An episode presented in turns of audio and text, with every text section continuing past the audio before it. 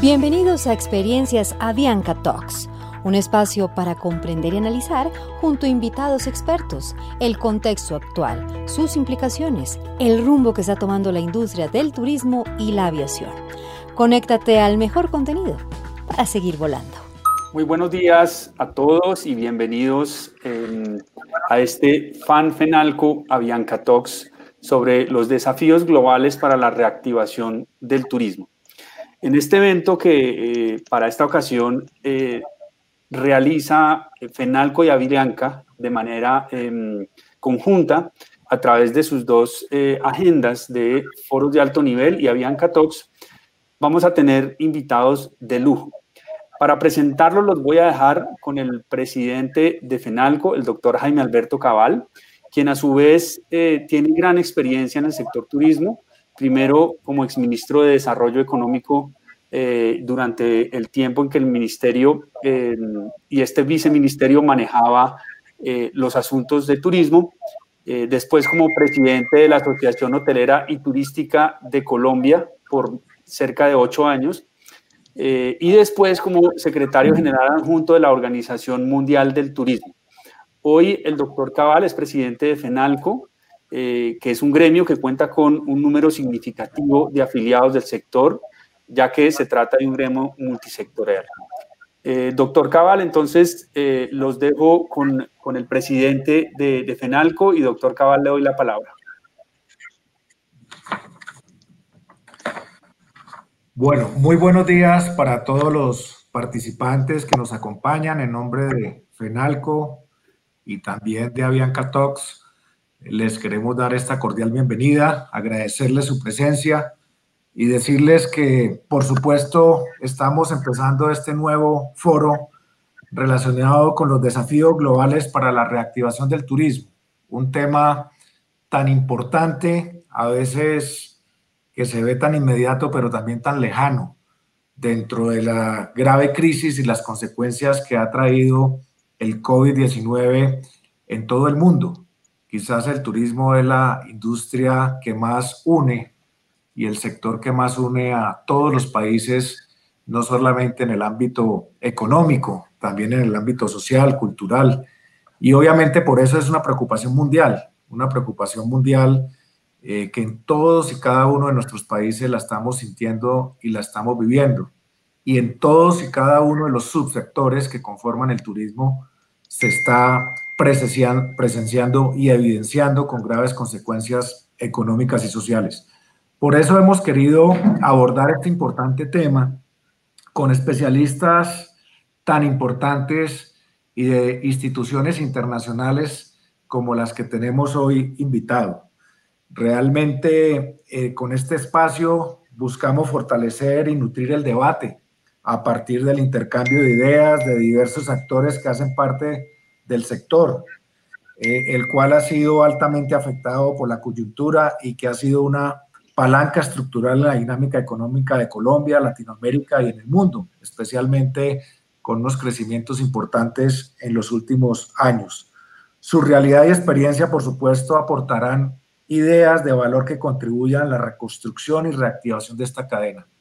Por eso nos acompañan eh, esta mañana eh, especialistas eh, como Silvia Mosquero González, quien es actualmente Chief Commercial Officer de Avianca, eh, vinculada a la línea más antigua de América Latina, a la segunda en el mundo, y por supuesto que es nuestra línea bandera de Colombia y que está en este momento haciendo grandes esfuerzos para volver a volar y para poder operar en todas las dimensiones y frecuencias. Eh, igualmente nos acompañan ahora, presento a cada uno, eh, Virginia Mesina, también otra mujer muy importante en el turismo mundial, como quiera que es la directora general de la WTTC, que es una entidad para quienes nos escuchan en español, el Consejo Mundial de Turismo y de Viajes, una organización privada que agrupa a las empresas más importantes del turismo mundial, que tiene fundación en el año 1990 y que por supuesto juega un papel estratégico conjuntamente con la Organización Mundial de Turismo que es la organización que agrupa a los gobiernos, la WTTC agrupa a la empresa privada.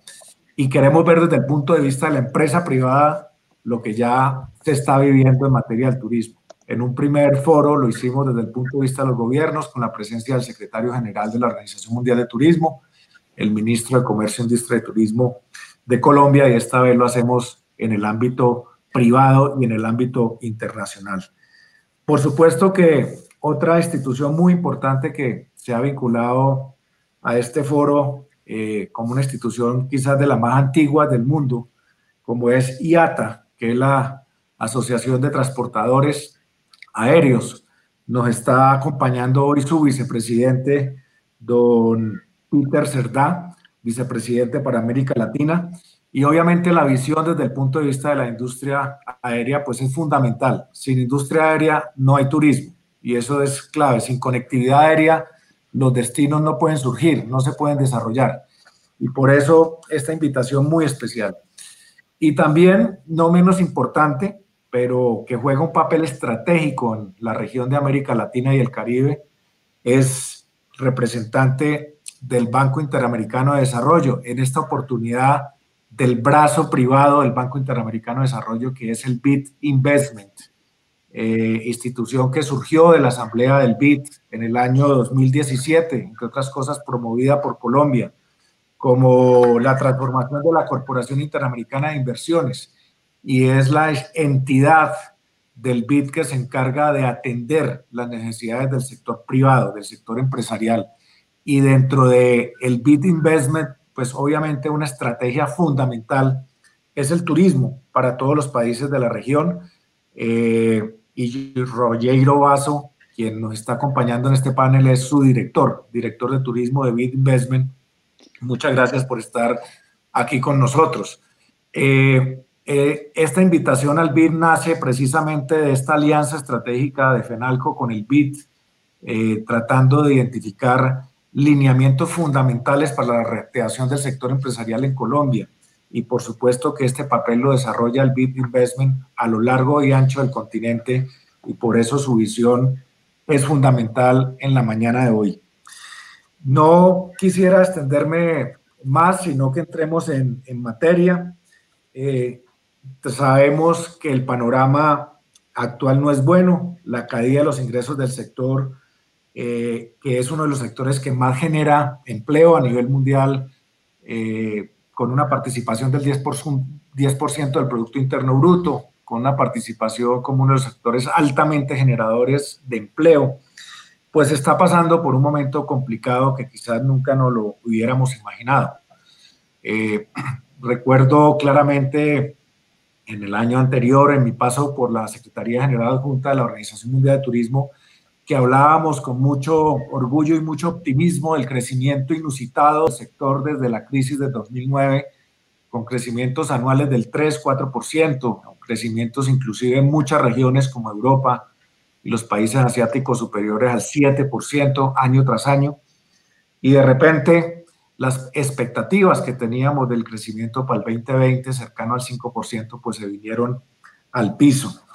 Eh, entonces, pues el diagnóstico es claro, eh, la industria eh, aérea, los hoteles, los restaurantes, la industria del entretenimiento, los operadores aéreos, las agencias de viaje, los operadores de turismo están pasando por una situación difícil.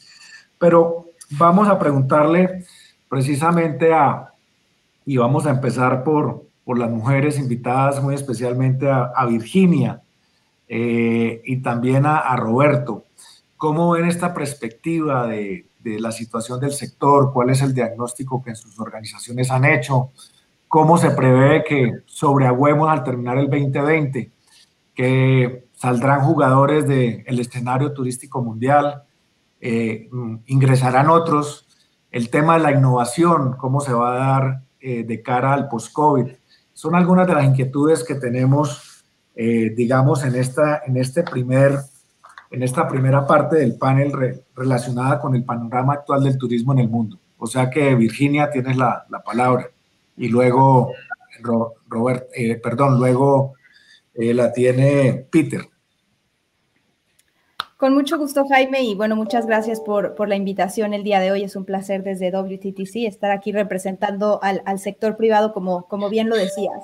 Este, nuestra organización, como tú sabes, desde hace más de 30 años ha hecho este, investigación sobre el impacto económico que tiene nuestro sector, que como lo bien de lo describías, es de cerca más del 10% al PIB global, más de 330 millones de empleos. Y realmente nosotros catalogamos el 2019 como casi casi la era dorada de, los viajes y el turismo, ¿no? Estábamos viviendo una época sin precedentes, este, durante nueve años el turismo había crecido de manera más acelerada que, que, la economía global y realmente, bueno, estábamos viendo este boom eh, en todo, en todo el mundo, diferentes destinos y diferentes, este, segmentos también. Entonces, desgraciadamente, el impacto de igual manera es sin precedente. Este, nuestro sector, como sabemos, es de los más impactados por esta pandemia. Como sabemos, durante meses, este, bueno, los vuelos han estado eh, completamente cancelados, este, las fronteras han estado cerradas y contrario a todo lo que nosotros este, tratamos de promover, que, que es lo contrario, bueno, pues esto ha tenido un impacto este, significativo. Entonces, nosotros básicamente hemos trabajado diferentes escenarios en temas de, cómo, se, cómo se cerraremos este año. Realmente, como sabemos, hay muchísima eh, incertidumbre aún sobre cómo se va a desarrollar esta pandemia. Y también nosotros pensamos que, bueno, habrá dos fases, ¿no? Si es que realmente esta vacuna eh, se, se, logra y, y, se logra comercializar este, pronto, bueno, pues eso sí, este, obviamente cambiaría la situación, pero antes de que esa vacuna esté disponible, pues, pues el, panorama es bastante complejo. Entonces, en, cuestión a los escenarios que nosotros hemos este, más o menos eh, eh, predecido, eh, todo se basa en cuanto a las restricciones, obviamente, impuestas por los gobiernos. O sea, es decir, mientras los viajes internacionales estén completamente cancelados, haya este, medidas como cuarentenas y tal, eso pues, pues, pues, realmente la recuperación de nuestro sector va a ser muy lenta. Entonces, en cuestión de los, de los escenarios que nosotros realizamos, todo depende en, en base a cuándo se vayan digamos, levantando estas restricciones. Eh, eh, mirábamos el verano, porque obviamente en Europa, este, yo estoy basada en, en Londres, entonces en Europa eh, hubo alguna este, relajación, digamos, de estas medidas hacia mayo, junio, España, Francia. Ha habido, digamos, cierto movimiento en Europa este, y cierta recuperación. También en Asia sabemos que, ha habido cierta recuperación, pero hay otras regiones, este, precisamente como la que ustedes están el día de hoy, América Latina, que, bueno, está en una fase distinta. Entonces,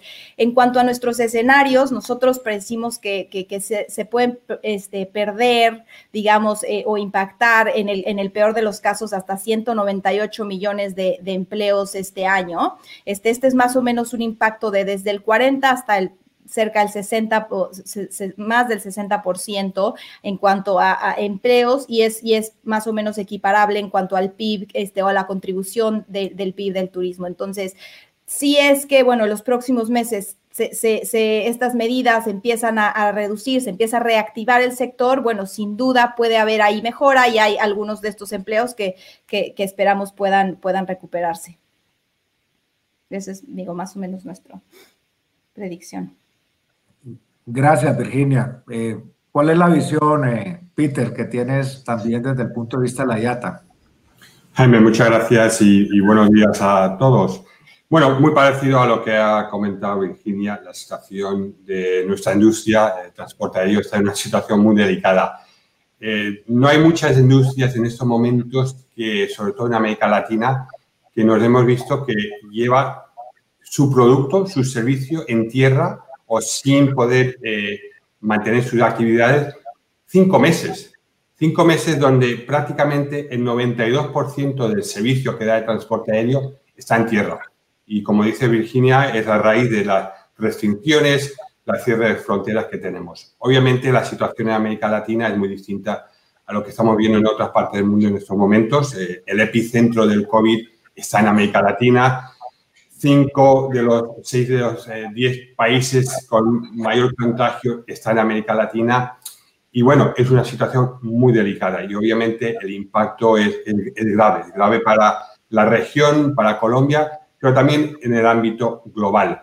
Eh, los pronósticos que tenemos nosotros como industria eh, para este año son los peores de nuestra historia. estamos estimando casi 83 mil eh, millones de dólares de pérdidas para la industria. Para las compañías latinoamericanas son 4 mil millones.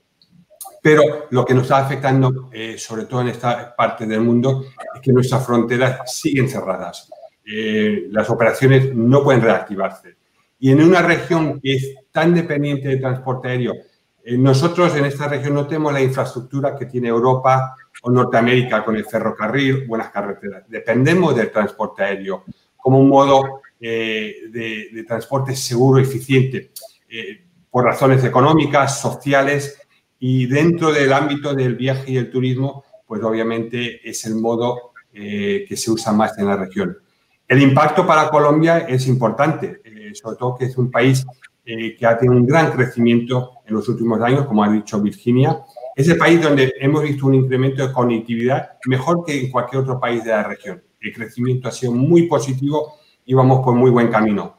Pero en estos momentos, debido a que el país sigue cerrado, tanto para vuelos internacionales como para vuelos domésticos, pone en riesgo. En, una economía donde el transporte aéreo aporta casi 2,7% al PIB, eh, casi 600.000 empleos y 7,5 mil millones de dólares eh, a la economía, todo esto ahora mismo está en riesgo que perdamos la mitad, mitad de empleos y esa contribución. Y por eso a nivel del sector ha sido tan importante eh, trabajar en unos protocolos de bioseguridad que nos permita restablecer el eh, transporte aéreo de una manera segura y eficiente. Lo que no queremos como industria es que eh, el transporte aéreo sea un vector del contagio. Creo que hay buenas noticias que son distintas a lo que pasó o lo que cuando entramos hace cinco minutos a este cierre de fronteras, que la industria tiene una medida de bioseguridad que nos va a permitir operar de una manera segura y eficiente. Y por eso hemos estado trabajando con todos los gobiernos, no solo en Colombia, pero a nivel regional, que poco a poco vayamos eh, abriendo. El transporte aéreo no es un lujo, es una necesidad en América Latina, por razones sociales y económicas, para familias que dependen para moverse de un sitio a otro y para el transporte de nuestros suministros, eh, nuevamente. Y por eso eh, estamos en una situación tan delicada y la industria ya se está viendo ah, afectada. Y no solo la industria, cualquier sector que contribuye, hoteles, restaurantes, negocios, se están viendo impactados porque esos viajeros que normalmente venían por avión no está permitiendo. Así que la recuperación va a ser larga, va a ser lenta. Eh, a nivel global, internacional, eh, no estimamos que recuperemos las cifras del 2019 hasta el 2024 la parte doméstica 2023. Y que tenemos un, camino muy, muy largo y lo importante, Jaime, en estos momentos es que tanto el, sector público, el gobierno y el sector privado trabajemos conjuntamente. Tenemos que estar muy alineados más que nunca.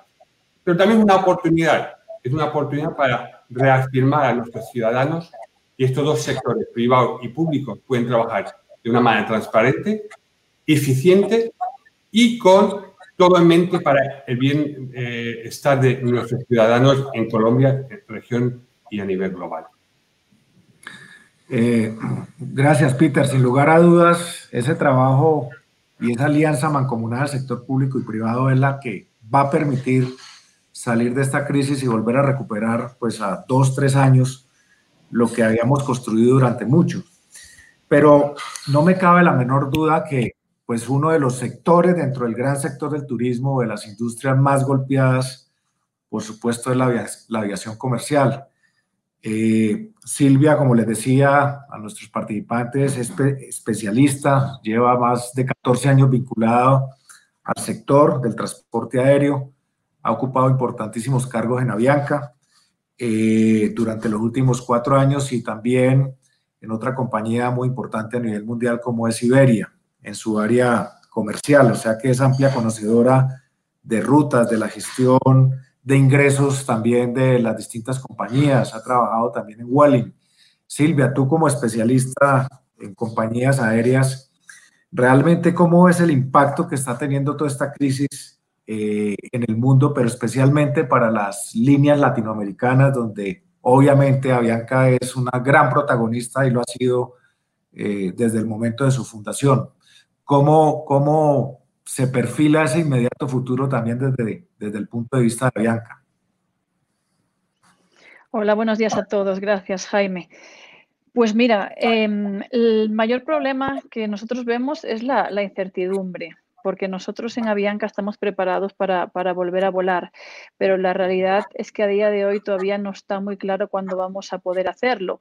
Eh, como decían tanto Virginia como Peter, eh, la, aviación es parte fundamental de, de, toda la cadena del turismo, porque ligados al sector de la aviación, pues están las agencias de viaje, están los hoteles, pero está todo, hasta el taxista que te lleva al aeropuerto hasta la tienda donde compras un souvenir. Entonces es clave que cuanto antes se reactiven de nuevo las operaciones para reactivar la economía. Eh, del país. Además, en un país como Colombia, donde Peter también decía que es fundamental el transporte aéreo, de hecho es un servicio público esencial. Entonces, entiendo y todos entendemos también la, preocupación por la, por la salud, pero lo que hay es que buscar medidas sensatas y volver a, una nueva realidad. Está claro que volar ahora no va a ser como antes, tendremos que adaptarnos, hay que definir unos protocolos muy claros de bioseguridad, pero tendremos que volver a volar para para pensar en la reactivación económica del país, tanto Colombia como el resto de países. Y, sí que es verdad que hasta ahora esa recuperación de la demanda no se ve en el corto plazo. Al principio éramos más optimistas, creíamos que en el año próximo ya veríamos una recuperación de la demanda y ahora estamos viendo ya una recuperación de los niveles de 2019 para el 2023 o 2024 incluso. Entonces yo creo que es fundamental ahora que trabajemos todos juntos, los gobiernos, las instituciones, y, las aerolíneas y todos los implicados en, la cadena de valor del turismo para volver a reactivar el turismo y la economía. Eh, sí, Silvia, sin lugar a dudas lo que tú dices y lo claramente lo señalaste, el, el, transporte aéreo es un transporte público esencial para la vida de un país, no solamente para el sector de turismo, para el sector del comercio, para el sector de la industria, para todos los sectores de la economía. Eh, y a veces hemos visto países que han hecho unos procesos más rápidos que otros en esa reapertura de sus aeropuertos. Eh, en FENALCO hemos señalado que nos preocupa mucho que la gradualidad de esa apertura de los aeropuertos esté en manos de los alcaldes, no por otra razón diferente a que, distinto a otro tipo de aperturas productivas, pues eh, los alcaldes, la aviación necesita de un punto de origen y un punto de destino y obviamente eso puede dificultar eh, esta operación. ¿No les preocupa en Avianca un poco eso en el caso de Colombia y cómo ha sido o cómo ven los casos de otros países? ¿Es el gobierno nacional quien tiene la llave de la apertura del transporte aéreo? Sí, yo creo que sí debería ser el gobierno nacional, obviamente. Eh, de acuerdo con, con, las instituciones locales. Pero ahora mismo, por ejemplo, los únicos países en América Latina donde no se ha reactivado el transporte ya doméstico aéreo es en, Argentina y en Colombia, pero sin embargo sí que se han activado otros tipos de transporte público, cuando en realidad el sector eh, aeronáutico, el de las aerolíneas, es súper regulado, es de los más regulados y si ya existían unos protocolos de bioseguridad, ahora se están eh, intensificando más pero yo sí veo que vuelven otros tipos de transporte porque no debiera volver esto. Pero bueno, sí que es verdad que en Colombia se está ya empezando a trabajar en, esto. Hemos tenido ya Estamos organizando los primeros vuelos piloto en el mercado doméstico. La primera ruta, si no estoy mal, era Bucaramanga, Cúcuta. Y, ayer también eh, hablaban de la primera ruta Em, internacional para hacer pilotos en septiembre. Bueno, a mí me gustaría que esto fuese más allá de pilotos, sino que ya se pudiese volar, ya se pudiese volar de forma más regular. Si no, sí que es preocupante eh, para, las aerolíneas, para Bianca, por supuesto, y, para todo el sector. Por eso ahora todas eh, tenemos que estar preservando la liquidez. Tenemos que buscar mecanismos para ahorrar costos porque no estamos recibiendo ingresos con todos los aviones parados. Entonces, yo creo que como pilotos ya hemos tenido todos los vuelos de humanitarios o los vuelos de repatriación, los vuelos especiales que se han hecho, ya no solo Avianca, otras compañías también. En Avianca hemos operado más de 300 vuelos especiales, repatriando a, gente. Entonces yo creo que eso ya es una prueba suficiente de los protocolos de bioseguridad que se llevan a cabo en el aeropuerto y en vuelo y que habría que reactivar la operación regular cuanto antes. Entonces sí que creo em, que el gobierno nacional debería decidir sobre esto. Sí, efectivamente, Silvia, desde FENALCO somos amigos de, de, de, esa opinión que tú has dado. Creemos que los vuelos humanitarios fueron ya vuelos pilotos suficientes, que los aeropuertos validados con los protocolos de bioseguridad por la aeronáutica civil cumplen con el requisito y quizás eh, sea necesario acelerar más ese proceso de reapertura de aeropuertos, no solamente en Colombia, sino también en el mundo. Pero para eso los protocolos de bioseguridad en el sector son claves y el BIT Investment, el BIT Invest está realizando y liderando en América Latina dentro de las políticas de reactivación un programa especial. A nosotros nos gustaría, Rogero, que nos compartieras un poco cuáles son las políticas de reactivación para el turismo que tiene contemplado el BIT Invest eh, obviamente para el sector privado y también para todos los temas de protocolo de las empresas que conforman el turismo en América Latina y el Caribe. Seguro. Y nuevamente, gracias por la invitación. Es un gusto estar aquí con ustedes hoy en día. Para darles un poquito de contexto, eh, el Grupo BID es la multilateral de desarrollo más grande enfocada en Latinoamérica. Nosotros tenemos 26 eh, países miembros y como sabrán muchos de ustedes, nuestro presidente es el colombiano Luis Alberto Moreno. Y nuestra visión es interesante porque tenemos la ventanilla pública ¿no? que se enfoca en dar préstamos uh, soberanos a los países para una variedad de sectores como lo es uh, salud, educación, infraestructura pero a través de BidInvest, donde estoy yo, nos enfocamos 100% en el sector privado. ¿no? Nosotros estamos haciendo un volumen de negocio de aproximadamente unos 5 billones de dólares en la región y a raíz de la pandemia se ha solicitado un aumento de capital y nos han permitido uh, hacer 7 billones de inversiones para el 2020. Lo que nos ha sorprendido de esta pandemia es la magnitud y la velocidad con la cual nos ha pegado. Um, si comparamos con lo que ocurrió en 9-11 en Estados Unidos o la crisis eh, financiera global del 2008, eh, estos eventos eh, fueron, eh, pues el, financiero principalmente, fueron ocurriendo gradualmente. Sin embargo, esta pandemia nos tocó muy rápido. Aunque veíamos lo que ocurría en China y la pandemia se extendía de este a oeste, nos dio muy poco tiempo de preparación para entender cómo teníamos que reaccionar a esta crisis. Ahora, hasta los pronósticos más pesimistas que hacíamos en, en, en marzo no hubiesen asumido que hoy al 11 de agosto todavía tendríamos países con fronteras cerradas y un sector que todavía no estuviese reactivado. Entonces, eso ha creado un, un, una crisis de liquidez, especialmente en el sector turismo, muy fuerte. Uno de los trabajos que nosotros hicimos, eh, entendiendo que tenemos esta ventanilla pública y la ventanilla privada, es empezar a trabajar con los gobiernos, primero para tratar de entender cuáles eran las preocupaciones más grandes que tenían en un proceso de recuperación de las economías. Y a medida que conversamos con los diferentes ministros de turismo de la región, el consenso fue que se necesitaba la implementación de eh, protocolos de bioseguridad. ¿no? Entonces, esa fue la primera conclusión de un conversatorio que tuvimos cuando recién empezó la crisis. Luego, a raíz de esto, tuvimos un segundo diálogo para entender dentro de los, bio, eh, de los protocolos de bioseguridad a qué se le debería dar prioridad. Y ahí es cuando identificamos que al ser una crisis de, de confianza, necesitamos eh, poder transmitir que los protocolos que se vayan a implementar eh, están debidamente estandarizados y que protegen a, a la comunidad.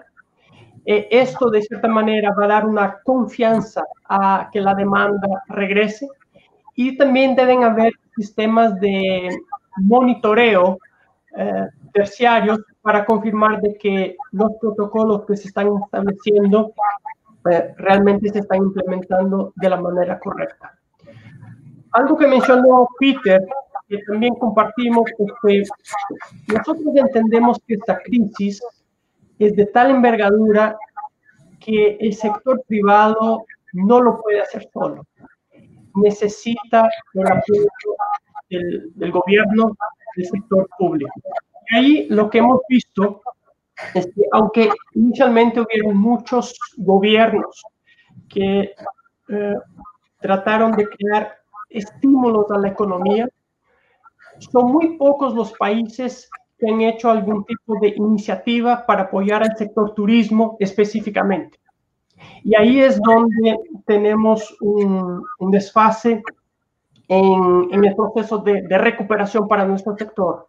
Eh, sentimos que las características del sector turismo son tan particulares que eh, principalmente en las economías donde el turismo representa un porcentaje importante del PIB, es ahí donde se necesita ese apoyo específico. Nuestro sentimiento, eh, Jaime, es que la situación se va a poner más complicada en los próximos seis meses. ¿A qué me refiero? aunque la demanda va a empezar a recuperarse gradualmente en los próximos meses, por ejemplo, vemos que en el mes de abril la ocupación hotelera en toda Latinoamérica llegó a su punto más bajo de 11.6%. En el mes de mayo ya hubo una recuperación al 15% y al mes de junio ya estábamos en 17%.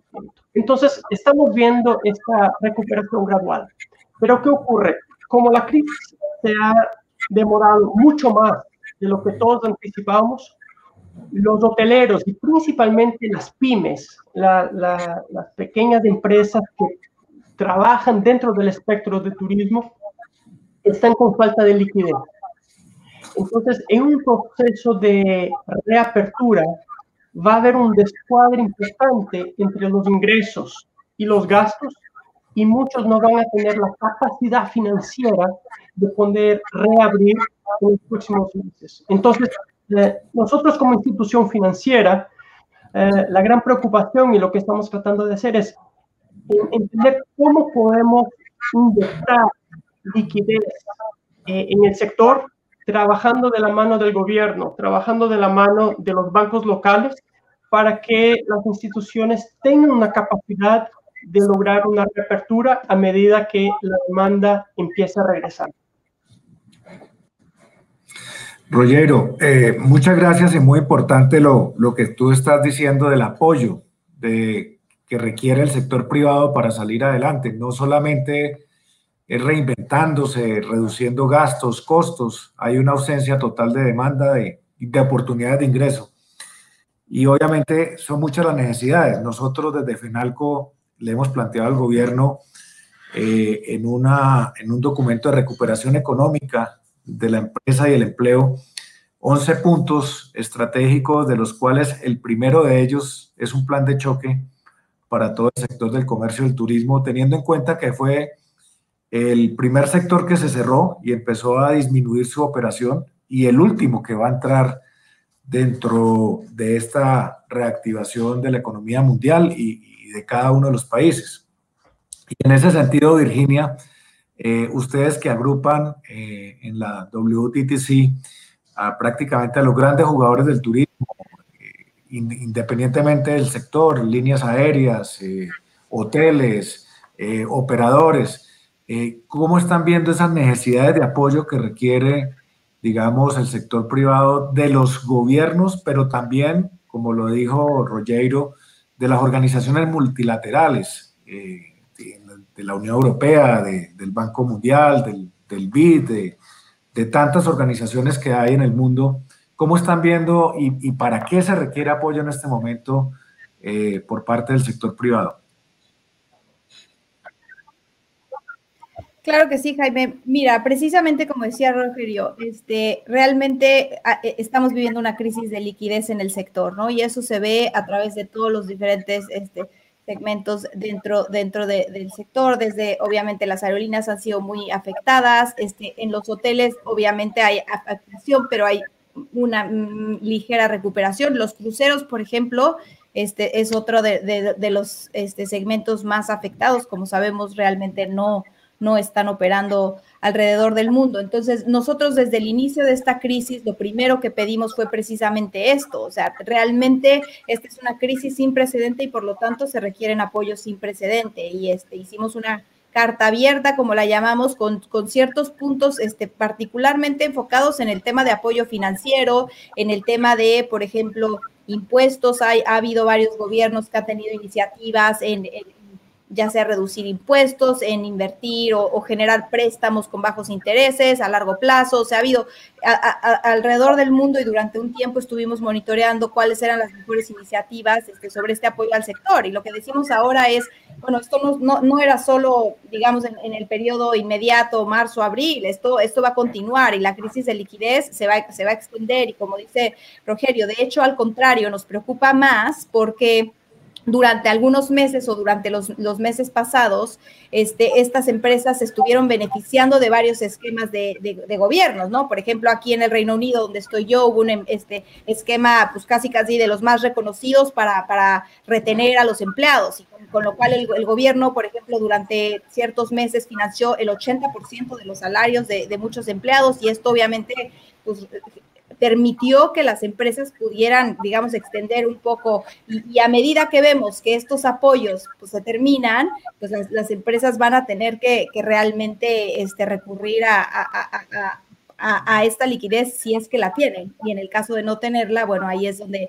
la situación se pone crítica. Entonces, pues nosotros, o sea, sin duda creemos que, que, este apoyo tiene que ser continuo, que esto, que esta no es una crisis, bueno, que, que va a terminar incluso después de que se abran las fronteras e inicie la actividad, sabemos que va a ser un proceso lento, ¿no? Entonces, este, por lo tanto, es importante que los gobiernos apoyen al sector para que, para que realmente pueda, pueda resistir. Y también si pensamos en las miles de, pymes, ¿no? De pequeñas empresas que dependen de este sector, este, que es el 80%, es, es, es, es fundamental. Entonces, este, sin duda, es el, el, apoyo financiero va a ser fundamental, pero también va, va, a haber otro tipo de apoyos, como por ejemplo promoción en su momento, ¿no? Este, que, que haya, bueno, no solo esta comunicación con el consumidor para, para este, tratar de, de, generar esta confianza. No solo es una crisis de liquidez y no solo es una crisis económica, pero es una crisis de confianza, como también ya se dijo.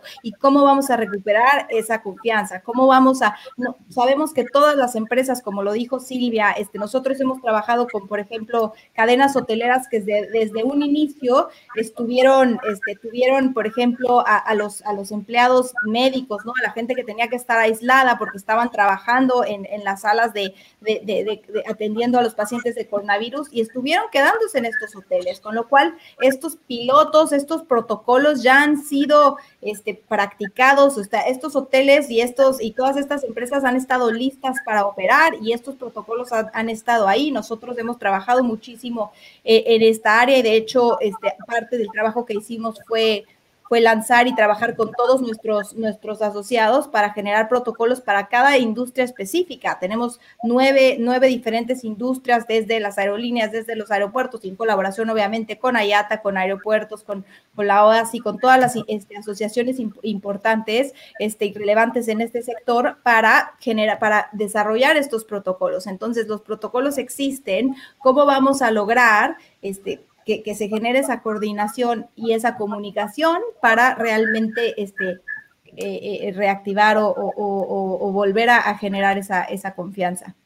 Jaime, Jaime, para, un punto de vista, creo que es muy importante que nosotros entendamos que el proceso de reapertura no equivale a recuperación. Eh, y eso lo que significa es que la, demanda regresará de una manera muy gradual y paulatina y esta afectación de liquidez es la que puede dejar al sistema bastante inestable. Por eso es que el liderazgo por parte de los gobiernos, principalmente en economías donde el turismo representa un importante, eh, es, es, crítico. Eh, nosotros lo, lo, que estamos viendo a medida que vamos llevando a cabo este diálogo es que eh, ya hubo iniciativas importantes a través de la banca local en proveer cierta flexibilidad, ¿no? Eh, dando cierto moratoria en el pago de intereses, moratoria en el pago de capital. Sin embargo, estas iniciativas rondaban entre 6 a 12 meses de plazo. ¿Qué ocurre? Hasta el final de este año y comienzo del, del próximo año, esta flexibilidad va a verse expirada.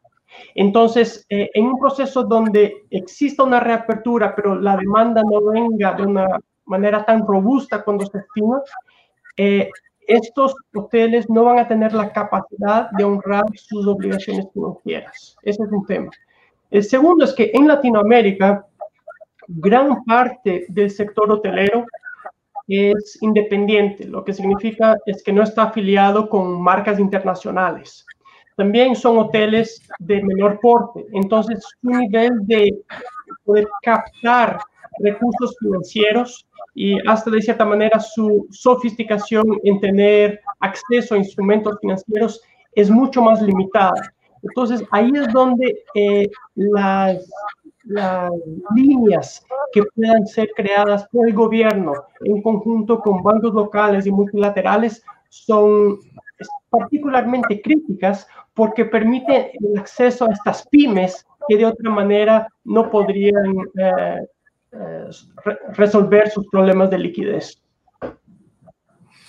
Y, y, con una connotación a lo que tú dices, Rogero, y es que eh, muchas veces en la banca privada, por lo menos en Colombia está ocurriendo, el sector del turismo, y en este caso tú has colocado el ejemplo de los hoteles, pero podríamos hablar también de los restaurantes son considerados por la banca comercial como sectores de alto riesgo.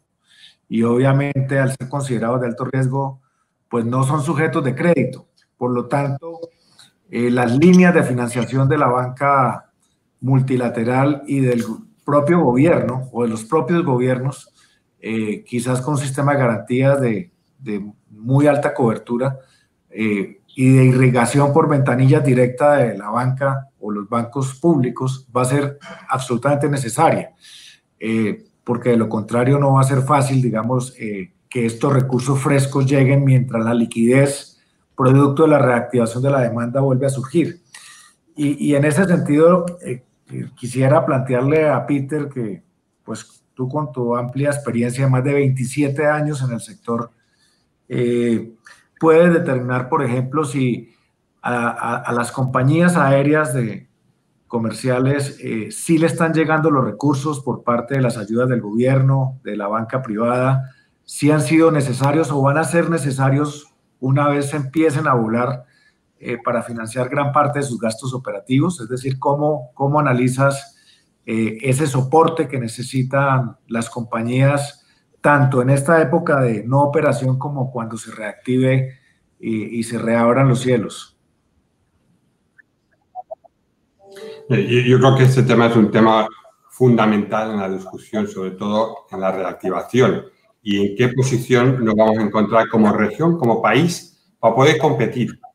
Yo os puedo decir y comentar a nivel de línea aérea, la situación de las compañías latinoamericanas está en una situación extremadamente difícil. Eh, a nivel global, y Virginia tocó el tema en lo que hizo el Reino Unido, 130 mil millones de dólares han aportado los gobiernos al sector del transporte aéreo. Menos de un por ciento de esos 130 mil millones de dólares han sido de gobiernos latinoamericanos para las compañías de América Latina. La mitad de ese número de la contribución ha sido hacia las compañías norteamericanas y la gran mayoría del resto las compañías europeas.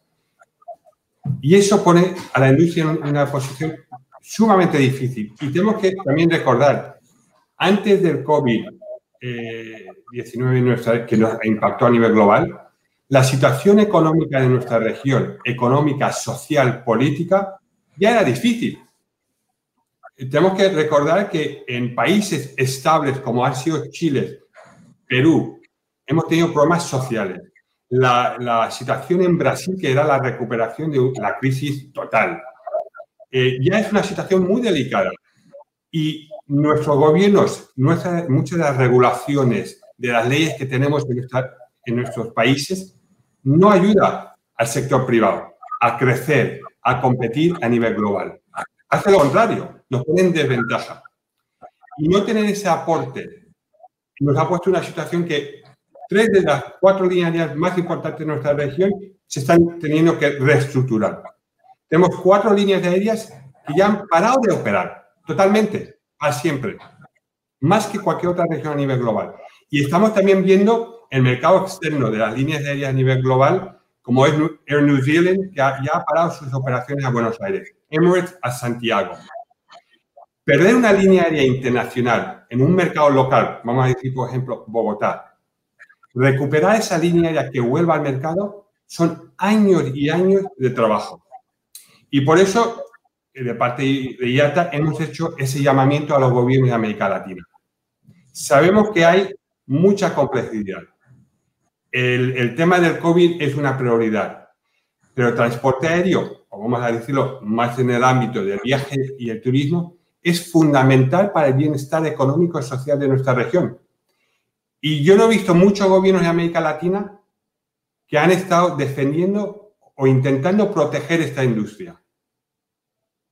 Y eso está poniendo en riesgo la competitividad. Porque, como habíamos eh, mencionado al principio, el progreso que ha hecho Colombia en estos últimos 9, 10 años en conectividad, no solo regional, pero conectividad global, han abierto el país al resto del mundo.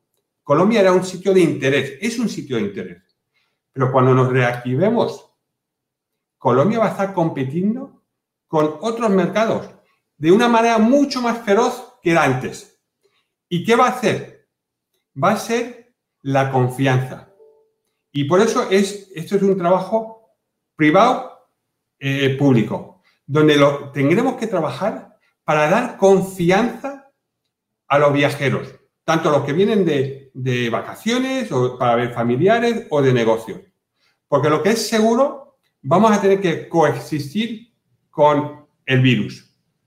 Hasta que no tengamos una vacuna, tenemos que coexistir, tenemos que aprender. Y por eso la industria ha trabajado de una manera, lo ha, mencionado Silvia y Virginia, para implementar protocolos que reduzcan el riesgo, que incrementen la seguridad para que este sector, esta industria no sea el vector. Pero vamos, no solo dentro del transporte aéreo, todos tenemos una responsabilidad, porque el que viaja a Colombia no solo quiere asegurarse que estará seguro en el aeropuerto y en el avión, pero cuando llegue al destino, a algún punto de Colombia, quiere asegurarse que los restaurantes hay protocolo, en el transporte público hay eh, protocolo. Y si por cualquier cosa se enferman, se sientan que la sanidad pública en ese país le va a proteger, le va a ayudar. Si no hay esa confianza, es muy difícil. Y por eso, hasta ahora, la parte económica no ha estado ahí y es, es, prácticamente imposible obtener eh, ayudas financieras por el, sector privado, Jaime. Y por eso, en estos momentos, ya no es un tema que los gobiernos nos ayuden. La mejor manera que un gobierno nos puede ayudar, reactivemos el transporte aéreo en nuestro país, doméstico e internacional la industria ha trabajado de una manera muy, muy responsable. Estamos implementando protocolos que no son protocolos colombianos, son protocolos globales que se están utilizando en Europa, en Canadá, en Asia. Ya hemos tenido varios, más de casi 700 vuelos de repatriación en Colombia, 45 eh, vuelos eh, pilotos ya. Y no ha habido ningún caso, ningún data que el gobierno local ha podido demostrar que el transporte aéreo ha contribuido al incremento del COVID. Y por eso necesitamos nuestro gobierno, y en este caso en Colombia, el nacional y el local, el municipal, que tomen un rol de liderazgo. Liderazgo para el bien de sus ciudadanos, para protegerles, pero para también reactivar nuestras economías. Porque es fundamental y en estos momentos lo mejor que puede ayudarnos un gobierno implementemos los protocolos y implementemos el transporte aéreo, para que poco a poco podamos coexistir, de la misma manera que hemos ido poco a poco dando más libertades a nuestros ciudadanos, con, con precaución, los tapabocas, etc. estamos abriendo las tiendas, los restaurantes. Ya es el momento de reactivar el transporte aéreo. Y allí hemos visto en Colombia, donde en algunos municipios están tomando ese liderazgo, pero en otros no. Y eso tampoco es bueno. Esos son mensajes que confunden al mercado local. Así que yo creo que la, la colaboración privada-pública es crítica, no solo para reactivar, Jaime, pero para el futuro. Y, y, como decía Virginia, en los próximos años, y Rogerio, van a ser fundamentales porque no van a ser años fáciles. Y ahí, más que nunca, tenemos que trabajar de una manera colaborativa, transparente y sobre todo dando confianza de vuelta a nuestros ciudadanos. Peter, 100% de acuerdo con lo que dices. Yo creo que un, un elemento crítico, no podemos subestimar la capacidad de los negocios en querer eh, priorizar eh, la seguridad de sus clientes. A lo que voy es, una empresa como Avianca, por ejemplo, va a ser eh, quien está más preocupada por asegurarse que uno de sus pasajeros no se enferme y tenga los protocolos adecuados para llevarlo sano de punto A a punto B. Y al igual, los, los hoteleros, las grandes marcas van a implementar esos protocolos. Entonces, sentimos que cada vez más eh, eh, esta capacidad de implementar los protocolos y poder transmitir esa confianza al usuario cuando reside en los negocios en vez de que sea el gobierno, hay una capacidad de acelerar la velocidad en que esa eh, confianza se disemina y, y de esa manera una recuperación más ágil.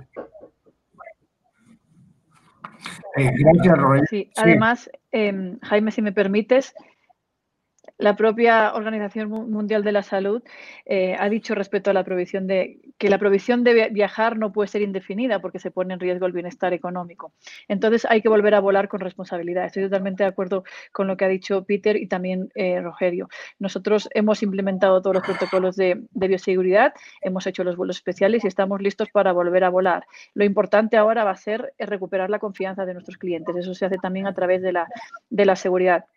Y vamos a necesitar, como no, la colaboración público-privada. También lo comentaba Peter, es que las líneas aéreas tienen unos costos fijos muy elevados. Nosotros llevamos ya con los aviones parados desde mediados de marzo. Esto va a ser ya cinco meses. Una aerolínea, para que os hagáis una idea, normalmente puede tener caja para unos tres meses. A partir de entonces ya la situación se complica mucho. Entonces eh, sí necesitamos volver a volar cuanto antes y ahora va a ser clave proporcionar la liquidez a las aerolíneas, eh, por tanto la colaboración público-privada y coordinar todos los protocolos de bioseguridad y abrir las fronteras con responsabilidad. De acuerdo, eh, Silvia, precisamente iba a plantearte un poco eso de cómo veían desde Avianca la generación de confianza, cómo veían eh, algo de lo que dijo claramente Peter ahora y es que se nota que por obvias razones, pero quizás también por la importancia de la industria, eh, ha habido mucho más apoyo en otros, en otros continentes como en Europa, pero que quizás en, las compañías latinoamericanas requieren mucho más apoyo eh, del gobierno, no solamente desde el punto de vista eh, financiero, sino desde el punto de vista también de acelerar estos procesos de reapertura. ¿Cómo lo ven desde Avianca? ¿Se sienten tranquilos? ¿Consideran que debe haber en América Latina por parte de los gobiernos mucho más soporte a las aerolíneas? Hmm. No, tranquilos todavía no estamos porque no tenemos una fecha clara de inicio de qué operaciones y cuándo. Eso es lo que nos gustaría tener claridad. Cuándo vamos a, empezar la operación nacional y cuándo la internacional de una manera clara, ¿no? Porque los protocolos están definidos. Eso es el primer paso, pero luego, efectivamente, muchas aerolíneas americanas y también en Europa han recibido ayuda de los gobiernos. Esta ayuda de los gobiernos no significa Em, dinero sin más, sino que suelen ser créditos o bien eh, forman parte del accionariado de la aerolínea. ¿no? Nosotros, em, como ya se ha comentado en varias ocasiones, estamos en conversaciones también con el gobierno, pero, pero todavía, mm, todavía no tenemos eh, novedades al respecto. Las conversaciones van bien, pero no, yo creo que el proceso está siendo, está siendo lento y como digo, esto es muy perjudicial para las aerolíneas que tienen unos costos muy altos. La mayor preocupación ahora es eh, acelerar. Acelerar, en primer lugar, la reapertura de las fronteras. Y luego sí tendríamos que ver toda esa em, colaboración eh, para preservar la liquidez y la caja. Pero si quieres, un poquito, un poquito más sobre las medidas de bioseguridad, es importante decir que eso no solo está en el avión. O sea, en el avión se ha hablado ya, creo que todo el mundo sabe, los filtros EPA de los aviones, em, que filtran más del 99,97% de las partículas, la disposición, la disposición de, los pasajeros, no están uno frente a otro, eh, también em, dificulta, digamos, la propagación del virus y además todas las medidas de seguridad, los tapabocas, la limpieza más frecuente de los aviones, tenemos gel a disposición de los usuarios, se respetan también las distancias de seguridad en todos los procesos de abordaje y desabordaje, en las salas de abordaje. Entonces, yo creo que todos esos protocolos están instaurados y ahora necesitamos eh, volver a volar, como ya lo he dicho varias veces esta mañana. Bueno, efectivamente, vamos a entrar en nuestro último tema antes de darle la palabra a nuestros participantes. Creo que es un tema abierto para cada uno de ustedes. Eh, me gustaría la opinión. Vamos a empezar por Virginia, pero me gustaría una opinión para cerrar eh, de cada uno de nuestros invitados especiales. Y es la necesidad de reinventar la industria turística, dicen los especialistas. Otros dicen que la competitividad, como lo decía ahora Peter, va a ser feroz, la competencia va a ser feroz. Eh, ¿Cómo se puede reinvertir los distintos actores de la industria? ¿Cómo pueden innovar frente a, a una situación ya de recuperación y post-COVID? Pensemos en aerolíneas, pensemos en hoteles, pensemos en destinos. ¿Cómo, cómo va a ser esa, esa competitividad y qué quisiera encontrar el turista como cliente al llegar a cada uno de los destinos, sea por vacaciones, sea por negocios, sea por salud, sea por experiencias? ¿Cómo ven ustedes esa, ese cambio eh, en los hábitos del consumidor, los hábitos de los turistas y en la necesidad de reinventar gran parte de la industria turística mundial. Si quieres, Virginia, puedes comenzar. Gracias, eh, Jaime. Antes de contestar esa pregunta, solo quiero agregar una cosa a lo que, a lo que han estado comentando, porque obviamente eh, la, la, colaboración público-privada es fundamental, eso sin duda, pero es muy importante también que haya coordinación entre gobiernos. O sea, para que esta apertura sea eficiente y sea eficaz, los gobiernos tienen que coordinarse entre, entre, entre ellos, ¿no? Eso es, eso es algo que, que nosotros no hemos parado de decir, porque, por ejemplo, este, vemos ya iniciativas eh, en esta parte del mundo, incluso en el Medio Oriente, donde ya los países están abriendo y, por ejemplo, están implementando ya estas pruebas, ¿no? Este, que un, un pasajero, este, con tal de que traiga sus resultados, este, digamos, negativos de COVID, este, puede subirse al avión sin puede, puede hacer su viaje.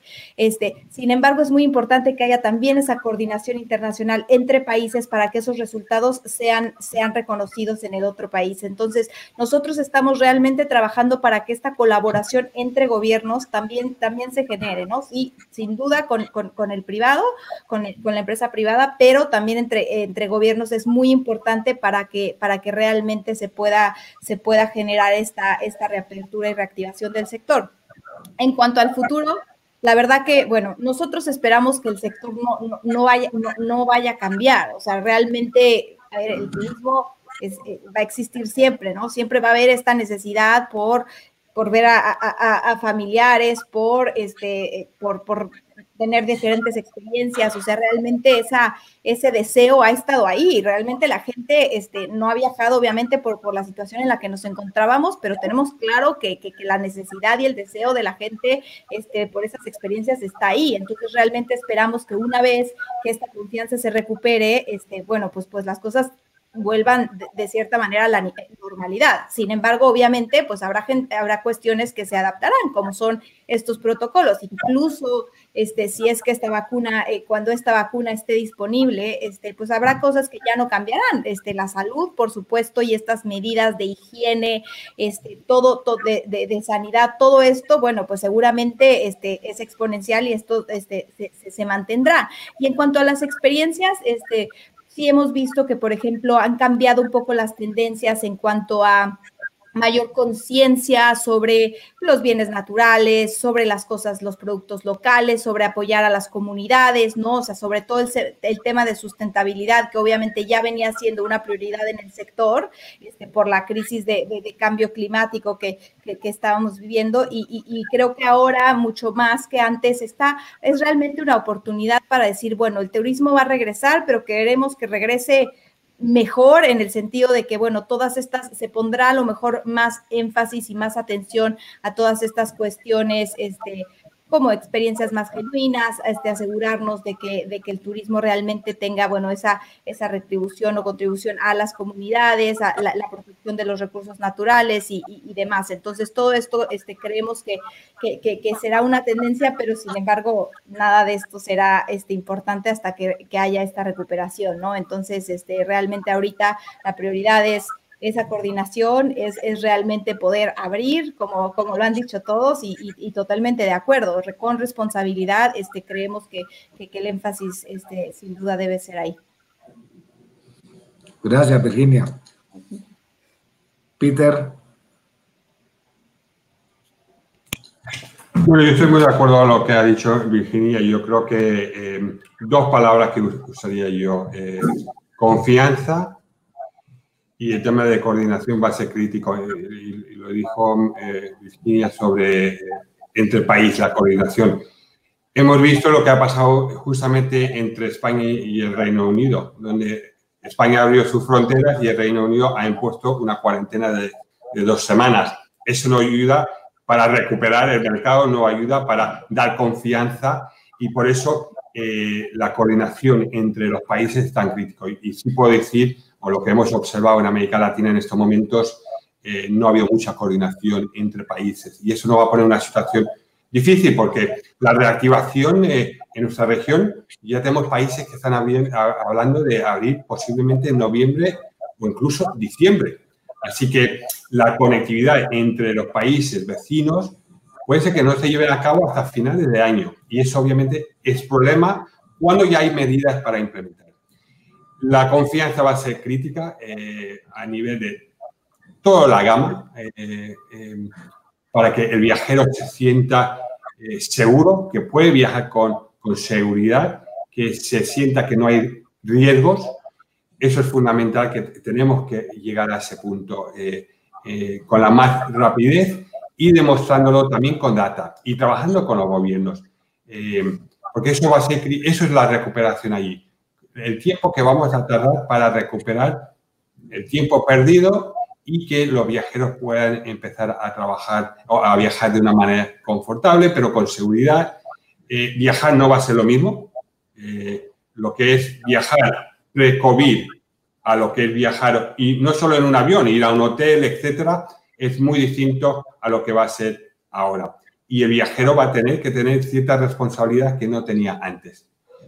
Pero al final también en nuestra región eh, necesitamos a nuestros gobiernos. Nuestros gobiernos nos tienen que ayudar, tienen que aportar, tienen que tener liderazgo. Eh, y en el caso, vamos a decir, de Colombia, es un plan alineado a cuándo va a ser la reactivación, lo está diciendo Silvia, sin tener fechas concretas, sin tener ese plan de reinicio, hace eso sumamente complejo para que esta industria pueda estar en una situación y, queremos ser esa industria que ayude a nuestros gobiernos a reactivar sus economías, a ayudar en el bien social. Llevamos cinco o seis meses parados y ninguna industria puede sostener tanto tiempo en tierra.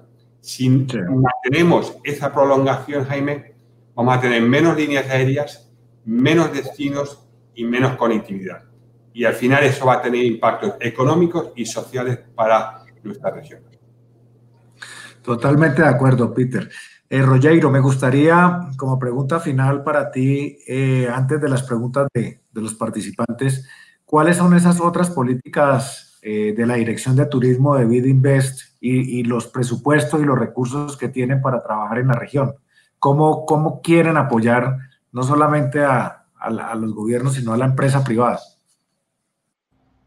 Oh, fantástico. Para responder a esa pregunta, tiene que partir de un entendimiento de que nosotros vemos que el sector turismo es resiliente y que a futuro vamos a haber recuperado y excedido los niveles de demanda del 2019. Eh, si uno ve la trayectoria del turismo mundial, eh, siempre hemos tenido eh, un crecimiento aún con crisis anteriores.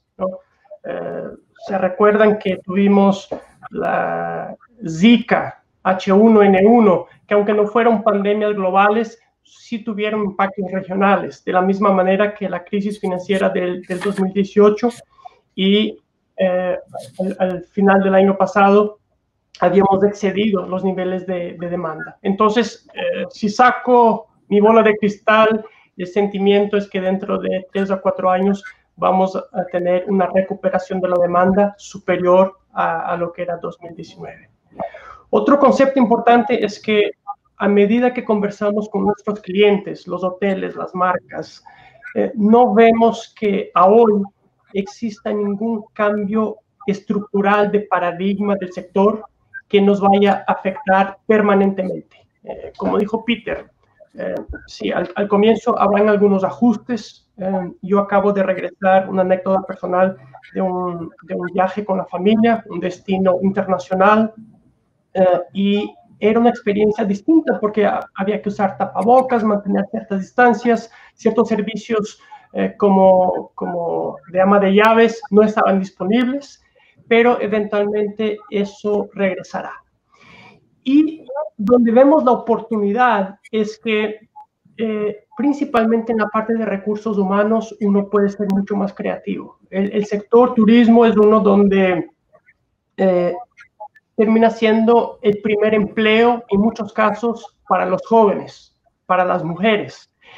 Y eh, es un punto de entrada para el sector laboral. Ahora, donde sí sentimos que puede haber un ajuste es el siguiente. Un hotel que antes operaba con 100 personas, con una ocupación del 70%, en algunos años cuando esta ocupación regrese al 70%, nosotros sentimos que no va a trabajar con los mismos 100 empleados. Va a haber un proceso de reaprendizaje y de cambio del job description para que este recepcionista no solo haga recepción, pero que sepa de alimentos y bebidas, que sepa de catering, que sepa de reservas. Entonces, la plantilla laboral, en vez de operar con 100 empleados, va a operar con un número inferior. La oportunidad para los gobiernos es que pueden empezar a incentivar los programas de capacitación técnica y universitaria hacia el turismo, porque tener un empleado que tenga esta capacidad de usar diferentes sombreros, ¿no? Eh, es algo que requiere tiempo y ahora sería el momento de invertir en esta educación. Ahora me preguntas, ¿qué es lo que estamos haciendo? Nosotros sentimos entendiendo que nuestro enfoque son todos los 26 países miembros y obviamente cada país está levantando la mano y pidiendo apoyo en el sector turismo, nosotros estamos eh, empezando un diálogo con el gobierno para decir, necesitamos que demuestren liderazgo en querer apoyar el sector para que nosotros podamos apoyar. ¿Qué significa eso? Una de las eh, de los productos que estamos avanzando bastante bien con varios países, es una estructura más o menos como la siguiente. Imagínense una línea de financiación de capital de trabajo de 100 millones de dólares, donde el gobierno demuestra liderazgo y asume una primera pérdida en, en este portafolio. Luego, Bid Invest, con bancos locales, participa en la segunda pérdida de manera conjunta. Esto que permite que estos 100 millones de dólares pueda llegar a un grupo mucho más amplio de personas, porque a medida que el gobierno trae la primera pérdida, el rating de este portafolio, de esas transacciones, es inferior. Entonces, tanto los bancos locales que quizás hoy no tengan un apetito tan grande de prestar al sector, se sientan más cómodos en hacerlo, aún más si van de la mano como una multilateral como nosotros. Entonces, estas líneas de financiamiento que se enfocan eh, no solo en el sector turismo, pero también en las pymes, es una de las maneras que vea, vemos que podemos reactivar y apoyar en las necesidades de liquidez que vamos a empezar a observar en los próximos meses. De acuerdo, Rogeiro. Eh, muchas gracias, muy importante lo que acabas de comentar. Y, ya para terminar, eh, Silvia, y, ya introducir la primera pregunta de los participantes, eh, es lógico que las compañías aéreas, y Avianca no será la excepción, están empezando a ajustar gastos, a, ajustar rutas más eficientes o más competitivas, frecuencias, eh, y a reinventarse un poco. ¿Qué, qué, nos puedes compartir un poco de esa reinvención post-COVID de, de Avianca hacia el futuro? Sí, Totalmente. O sea, a Bianca le toca, y imagino que a muchas líneas aéreas también nos toca redefinir nuestro modelo de negocio, porque en el nuevo entorno post-COVID tenemos que ser eh, sostenibles y tenemos que ser competitivos. Entonces nos toca redefinir nuestro modelo de, eh, nuestro modelo de negocio, el cómo trabajamos va a ser diferente, el tamaño que vamos a tener va a ser diferente em, y todos los procesos eh, van a cambiar. Dentro de esto tendremos que eh, cambiar seguramente nuestra red de rutas o el cómo eh, trabajamos internamente. Esto es inevitable si queremos ser sostenibles, pero eso también tenemos que verlo como una oportunidad. O sea, yo creo que post-COVID la industria lo que va a hacer, lo que va a es más flexible. ¿Y esto cómo se consigue? Pues reduciendo los costos fijos. Esto va a ser fundamental. Va a ser una industria que va a ser también mucho más digital. Eh, no solo se van a aumentar las ventas por los canales digitales, sino que los procesos en el propio aeropuerto serán más digitales, el web checking o los eh, sistemas biométricos. Entonces la industria va a cambiar.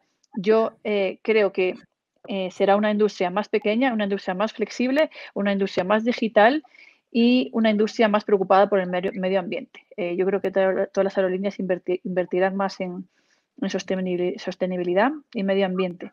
Entonces, efectivamente nos toca reinventarnos para ser sostenibles y competitivos. Claro.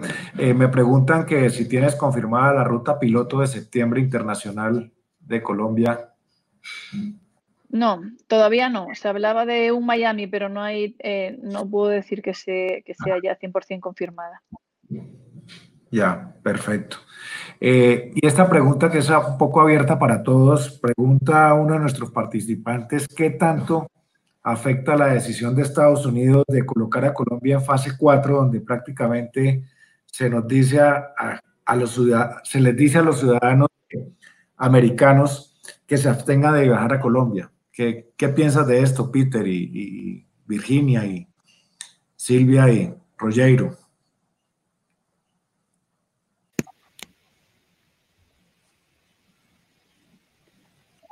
Bueno, si quieres, este, precisamente una de las cosas que, nosotros hemos este, tratado de, de evitar es, son estas como medidas a todo un país, ¿no? O sea, por ejemplo, este Peter hablaba de, lo de España que, que, que, sucedió recientemente en, Reino Unido y ese es un perfecto ejemplo de lo que no debe de hacerse, porque realmente este, si se pueden generar estos corredores, ¿no? Estos, o, o, por, lo, por lo menos identificar las zonas dentro de un país que a lo mejor tienen más afectaciones o mayores niveles de infección y entonces hacer a lo mejor una medida dirigida a ese territorio en particular, pero no a todo el país. O sea, e, esto que sucedió en Reino Unido, pues ha generado muchísima disrupción porque además había mucha gente ya estando ahí y de repente, un, o sea, un sábado anunciaron que, al regresar eh, tenían que hacer cuarentena, ¿no? Y muchos que estaban, que ya tenían cosas planeadas, pues obviamente se, incrementaron las cancelaciones. Entonces, en cuanto al tema este, con Estados Unidos, pues es, es,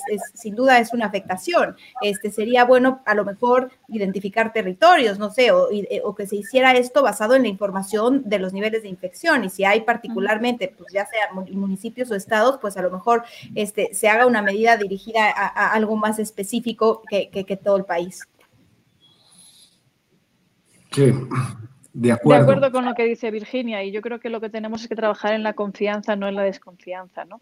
Si establecemos todos los protocolos, como hemos dicho, eh, lo que tenemos que trabajar todos juntos, gobiernos, em, instituciones, aerolíneas, es en recuperar la confianza de los clientes. Y ahí es algo que es un ejemplo de lo que podemos trabajar unidos y es buscar cómo modificar esa decisión, por ejemplo, de Estados Unidos que en este momento afecta totalmente la reactivación. O sea que ahí, ahí nos queda una, una, tarea, una tarea por hacer. Eh, y en ese, en ese sentido, también pregunta algunas personas eh, si no es muy preocupante que la reactivación o la reapertura en Colombia eh, se sigue postergando y no hay como una claridad de cuándo terminan los pilotos, de cuándo empiezan los, los las aerolíneas a poder vender tiquetes, a poder ofrecer sus vuelos regulares. Eh, en ese sentido, ¿qué más se necesita hacer? ¿Qué más se requiere? ¿Qué más podemos hacer en esa alianza público-privada para, para buscar que esta, esta reapertura se acelere un poco más? Es decir, que, esta, que puede ser IATA en Colombia en ese sentido. ¿Cómo puede ayudar la WTTC? ¿Cómo puede igualmente Avianca y Fenalco preguntan aquí ejercer un poco más de, de presión para que esta reapertura no se postergue más de lo que de la cuenta como se está haciendo. Eh, bueno, si que eh, comento yo primero. Yo creo que a nivel de gremio, sector, eh, hemos hecho todo lo posible. hemos tenido ya dos reuniones con el presidente de la Nación. la semana pasada justamente tuvimos una reunión con las alcaldías de los distintos municipios. Nos falta la alcaldía de Bogotá, que la vamos a tener justamente mañana. Pero yo creo que lo más importante, y lo ha dicho eh, Silvia, eh, necesitamos que el gobierno eh, ya formalice unas fechas de, reapertura. parar una operación de una línea aérea es bastante sencilla. Reiniciar, reactivar la operación de una línea aérea no se puede llevar a cabo uno, dos o una semana.